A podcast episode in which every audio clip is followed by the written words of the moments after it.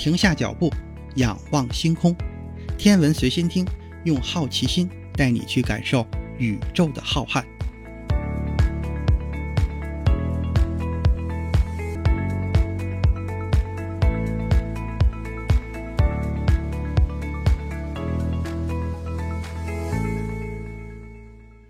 心如宇宙大，世界全装下。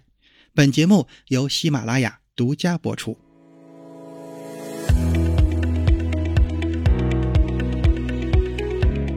各位听友，大家好。二零二二年七月十七日，天舟三号货运飞船成功的完成了各项试验验证任务之后，与天河核心舱的前向对接口分离。分离的目的是为了问天实验舱在前向对接口对接提供准备。可是，天舟三号在与核心舱分离之后，并没有马上脱离轨道再入大气层。而是在接下来的十天的时间里，在不远的轨道上与空间站共轨飞行，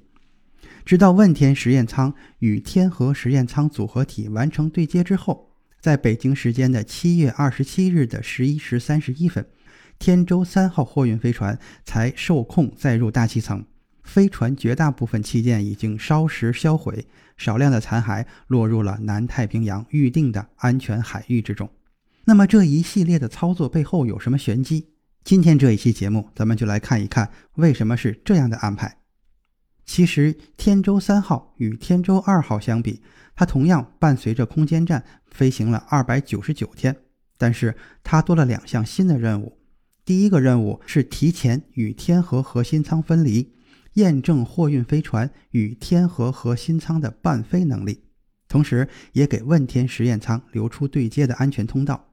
第二个任务是，如果问天实验舱在发射的过程中出现了入轨异常的情况，那么天舟三号将会与核心舱再次对接后实施变轨机动，协助天河核心舱完成与问天实验舱的对接。为了保证与天河核心舱的安全伴飞和问天实验舱的安全对接，天舟三号进行了多方面的技术细节的调整。首先，调整了撤离的速度。消除了天和核心舱变轨机动对相对距离的影响。其次就是调整了天舟三号伴飞期间的姿态控制模式，消除了货物配平的不确定度引起姿态控制对相对距离的影响。此外，还调整了交会对接的控制策略，使得在紧急情况下，它能够以最快的速度、最少的燃料完成与核心舱的对接。为了保证货运飞船与空间站分离时的姿态控制，货运飞船离轨前都会对质量特性有较高的要求。货运飞船通过调整舱内的物品布局，达到优化整船质量特性的目的。这个过程就是货物的配平过程。这个问题也属于有约束的三维布局优化问题。在太空中，与地面阶段的布局和配平问题相比，在轨布局和配平还有部分废弃物质量特性难以准确获知的情况，比如说有些废弃物的质量可能会大一点，要是没有那么多的话，废弃物的质量也就可能会小一点。而且这种布局调整的操作是由航天员在轨实施的，同时还需要应对货运飞船紧急离轨的情况。这些难点对布局与配平质量效率都提出了很高的要求，同时也进一步加大了布局与配平的难度。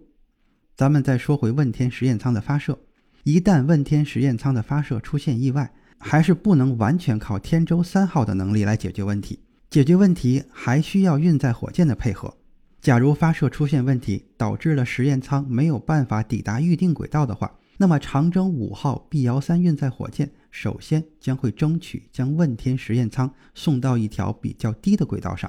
然后天舟三号。与核心舱再次对接，形成组合体，利用货运飞船上剩余的燃料进行组合体的轨道机动，最终完成与实验舱的对接，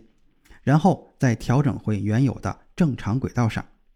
当然，无论是天舟三号还是长征五号 B 遥三的运载火箭，都预留了很多的隐藏功能。这些功能仅仅是为每一次发射任务准备的数以千计的应急预案中的一项。随着问天实验舱的发射和交会对接任务的圆满完成，这些预案将继续守护着核心舱进行后续的各项试验任务，那么天舟三号也算是功成身退，完成了自己的使命。